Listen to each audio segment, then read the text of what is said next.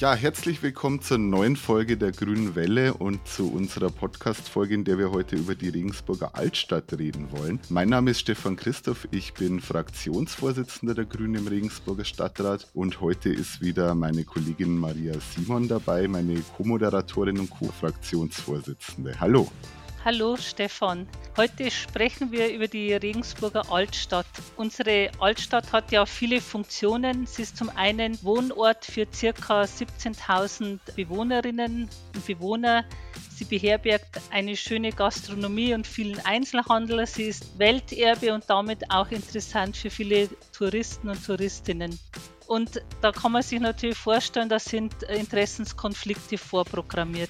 Der Stadtrat hat deswegen auch ein Beteiligungsverfahren beschlossen, da kommen wir später noch dazu. Und heute haben wir Gäste eingeladen, die sich gut mit der Situation in der Altstadt auskennen. Und zwar begrüße ich ganz herzlich die Verena Groth. Sie betreibt einen seit vielen Jahren den Naturmarkt in der Glockengasse und ich freue mich, dass Ulrich Dombrowski heute unser Gast ist. Er ist der Inhaber der Buchhandlung Dombrowski am Kasiansplatz und auch Vorsitzender des Vereins Faszination Altstadt. Also seid herzlich willkommen. Hallo. Hallo. Hallo, herzlich willkommen.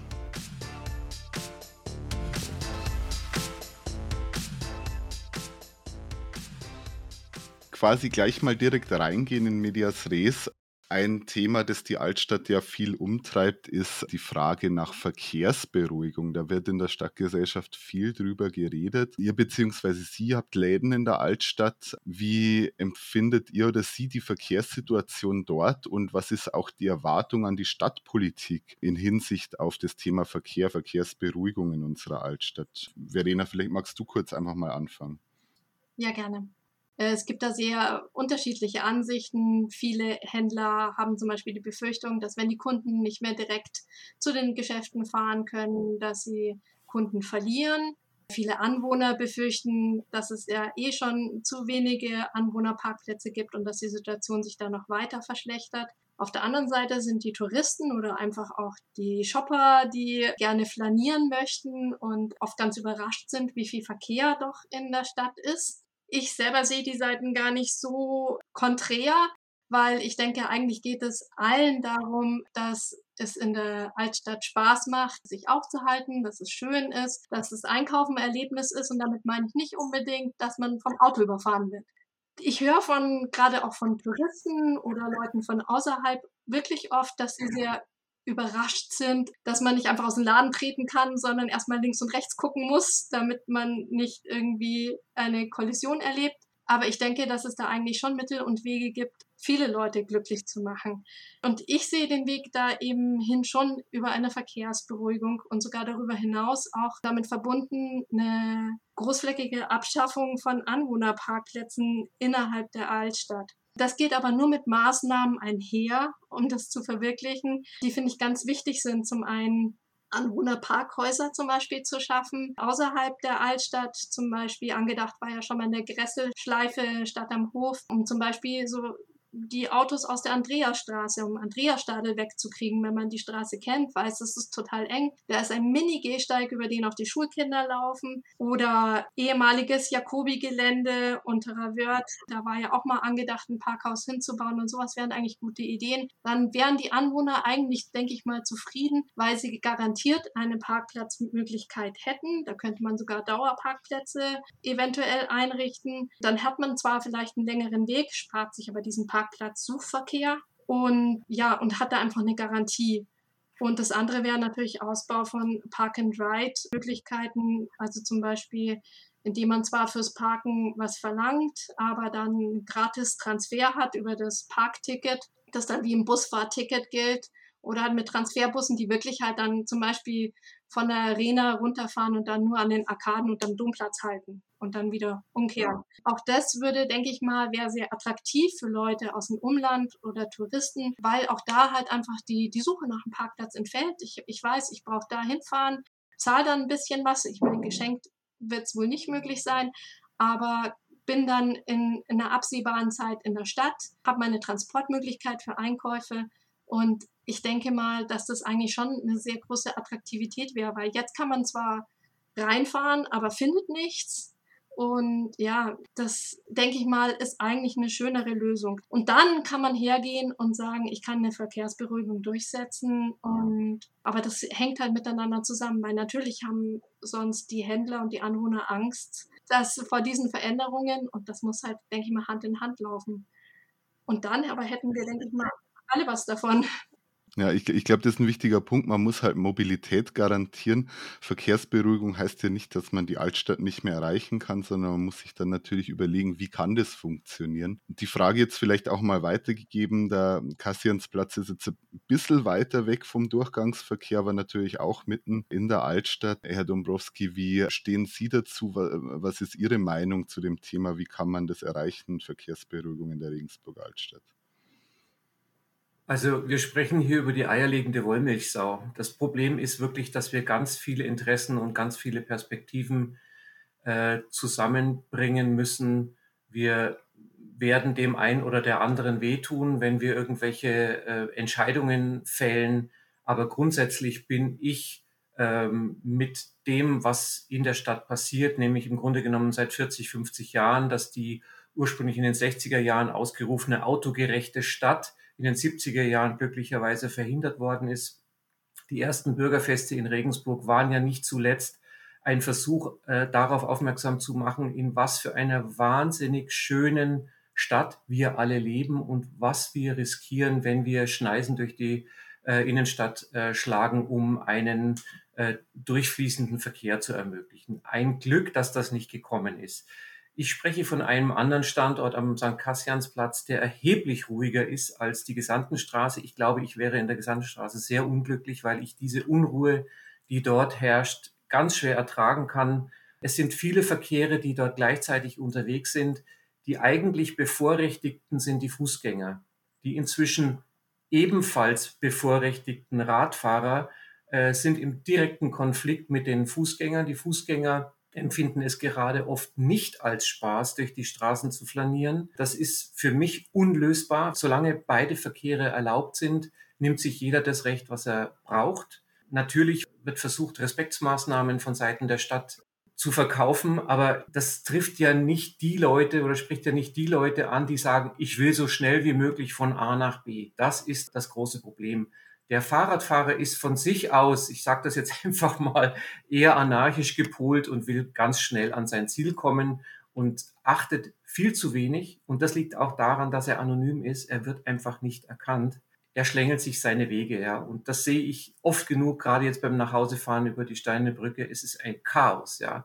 Die einen Leute, die möglichst ruhig und entspannt diesen Weg über die Donau genießen wollen, und die anderen, die völlig unentspannt einfach sich ihren Weg bahnen. Da ist sehr viel Rücksichtslosigkeit dabei. Das ist sehr, sehr schade. Generell bin ich nach wie vor dafür, die Stadt autofrei zu machen.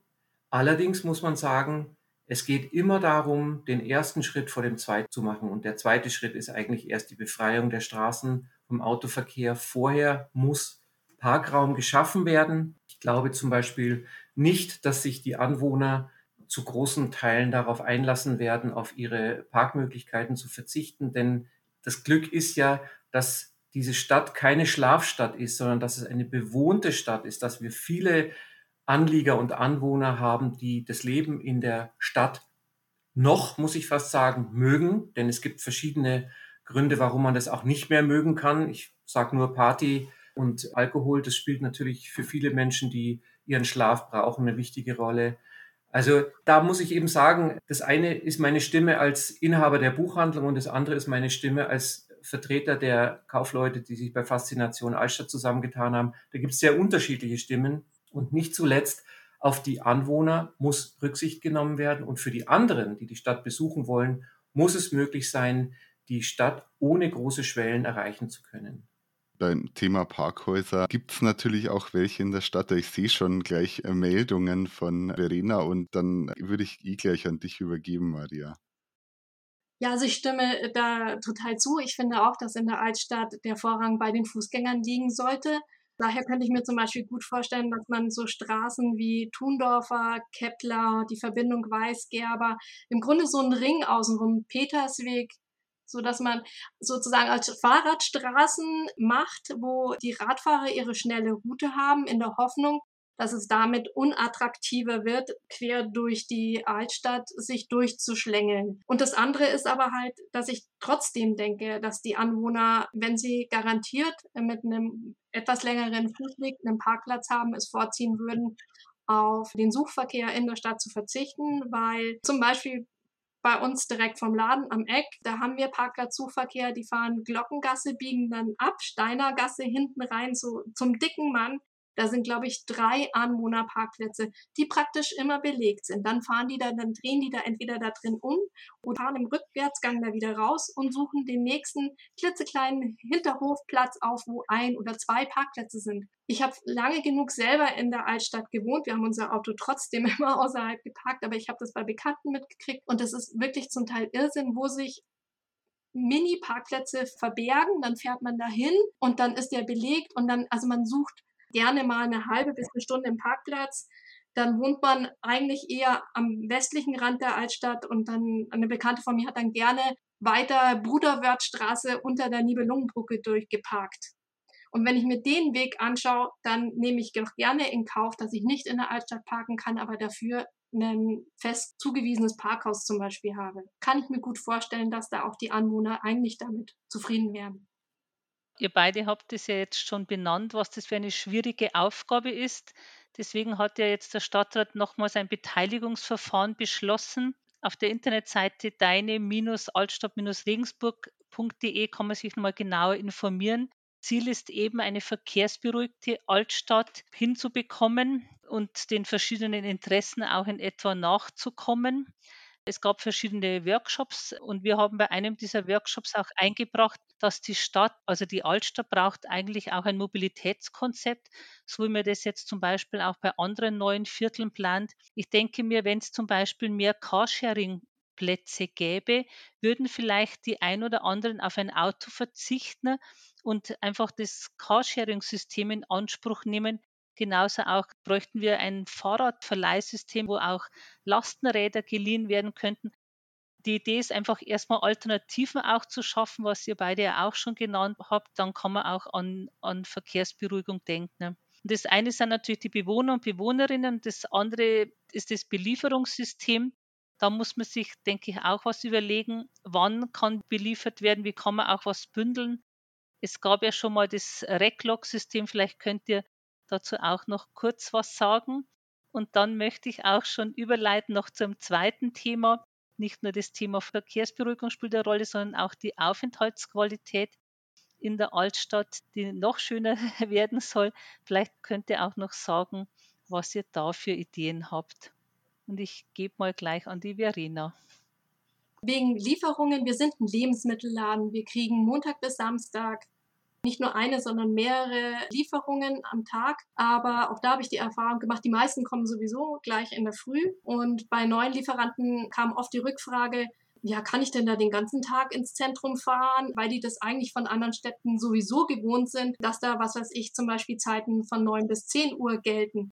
Und ich sehe da eigentlich tatsächlich gar nicht, also in Lieferungen gar nicht mal so die große Problematik, weil wie gesagt, in den meisten Städten mit so einem Zentrum, das eigentlich völlig normal ist, dass es da gewisse Auflagen zeitliche gibt und das funktioniert auch. Ganz generell finde ich eigentlich den Weg, den die Stadt in den letzten Jahrzehnten gemacht hat, eigentlich schon ganz guten. Also so dieses, dass die Gehsteige, die ja oft eh viel zu schmal sind, um da als Rollstuhlfahrer oder aber auch mit einem Kinderwagen irgendwie lang zu gehen, dass sie nach und nach verschwinden, so wie in der Ludwigstraße oder Wahlenstraße.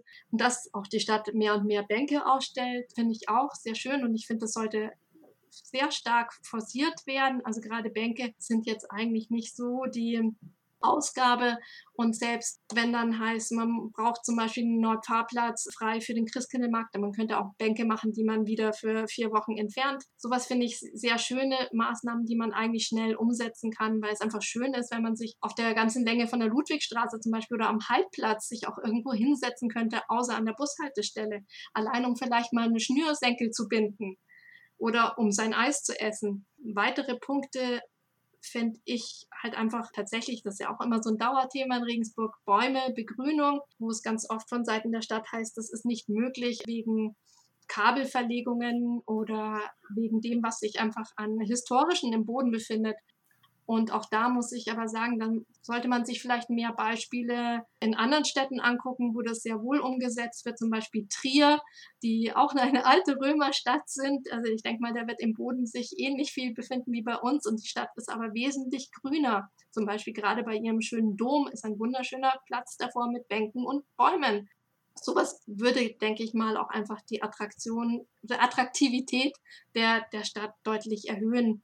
Oder sowas ja, es klingt banal, aber einem neuen Museum an der Donau, der Platz, da sind ein paar neue Bäume gepflanzt, aber ansonsten ist der Platz sehr stark in der Sonne. Da wäre sowas wie eine Überdachung einfach schön gewesen. Oder könnte man ja immer noch machen. Oder auch die Müllproblematik. In Wien habe ich gesehen, da haben die Mülleimer, die da Mistkübel heißen, Nummern und man kann anrufen, wenn die Nummer 39 voll ist. Dann wird er geleert, wenn es nicht von alleine funktioniert. Also ich finde, da gibt es viele schöne Sachen, um es angenehmer zu machen, die eigentlich wahrscheinlich auch gar nicht mal so viel Geld kosten würden. Ja, zum Thema Reclog-System, äh, das ist ja gescheitert. Es war ja eine Einrichtung, die versucht hat, Lieferungen zu bündeln, das quasi außerhalb der Stadt angeliefert worden ist und mit einem Lieferwagen ist dann in die Stadt reingeliefert worden. Ich glaube, bevor wir über sowas sprechen, müssen wir erstmal eine Bestandsaufnahme machen, um welche Mengen es hier eigentlich geht. Welche Mengen und in welchen Größen werden, wird die Ware eigentlich zu den einzelnen Händlern geliefert. Es geht einmal um Pakete, aber es geht auch um Paletten. Und in dem Moment, wo es um Paletten geht, ist das Thema Lastenfahrrad noch nicht raus, das kann man nicht sagen. Aber äh, es ist natürlich schon, äh, es ist nicht ganz so einfach zu handeln. Und wir müssen ja auch überlegen, wenn gewünscht ist, feste Lieferzeiten zu haben, um eben in einem gewissen Zeitfenster das Ganze unterzubringen, ja, von wann bis wann kann denn dann geliefert werden? Wenn die Lieferverkehre schon um 6 Uhr morgens beginnen, was sie jetzt schon tun, und da wirklich schweres Gerät unterwegs ist und da wirklich auch ein Lärm entsteht, ist für die Leute, die in der Stadt wohnen, um 6 Uhr morgens flächendeckend die Nacht zu Ende. Ja, das ist eine Belastung. Das weiß ich nicht, ob die Leute das haben wollen.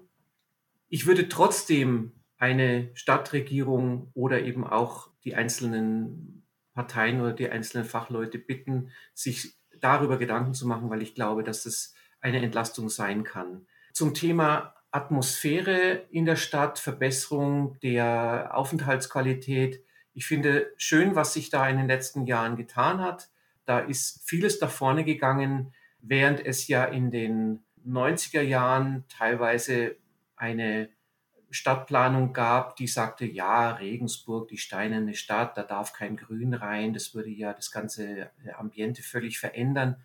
Das mag sein, äh, dass, das, dass man das so sehen kann und äh, da gibt es auch Anhänger davon, die ich verstehen kann. Das andere ist, wir werden Grün brauchen. Wir werden gar keine Entscheidung haben darüber, ob wir Steine in der Stadt haben wollen oder ob wir Grün in der Stadt haben wollen das wird sich von alleine erledigen. Wir werden nicht leben können in dieser Stadt, wenn die Stadt nicht grüner wird und wenn die Stadt nicht nasser wird. Und mit nasser meine ich, dass das Regenwasser, was fällt, bei uns zum Abwasser gehört. Das ist ein absurdes Ding. Ja, wir lassen das Regenwasser ungenutzt in die Kanalisation fließen. Dabei wäre es so einfach, aus diesem Wasser kleine Kanäle zu machen, die durch die Stadt fließen, die würden das Klima verbessern. Wir könnten die Dächer begrünen, wir könnten die Hauswände begrünen. Alles extrem aufwendig, überhaupt keine Frage. Ich möchte nicht wissen, was das kostet. Ich möchte es auch nicht bezahlen müssen. Die Frage ist, können wir das einsparen? Können wir überlegen, es anders zu machen? Und das glaube ich nicht. Diese Stadt braucht dringend Grün. Es darf keine der bestehenden Grünflächen weiter zurückgeführt werden oder nach vorne, je nachdem, wie man es sieht, äh, zu Bebauung, egal welche Bebauung, ob Wohnbebauung oder, oder Fabriken oder was auch immer. Das, was an Bestandsgrün da ist, darf auf gar keinen Fall eingeschnitten werden. Es muss erhalten bleiben. Sowas muss auch quasi in die ehernen Gesetze dieser Stadt eingeschrieben werden und alles andere ist ein Wahnsinn. Wir müssen sehen, was jetzt schon klimawandeltechnisch passiert und wir müssen sehen, wie sich das in den nächsten 15 bis 20 Jahren verändern wird. Und da haben wir gar keine Wahl. Wir müssen uns entscheiden für mehr Grün, für mehr Wassernutzung und Das ist für mich der Ansatz.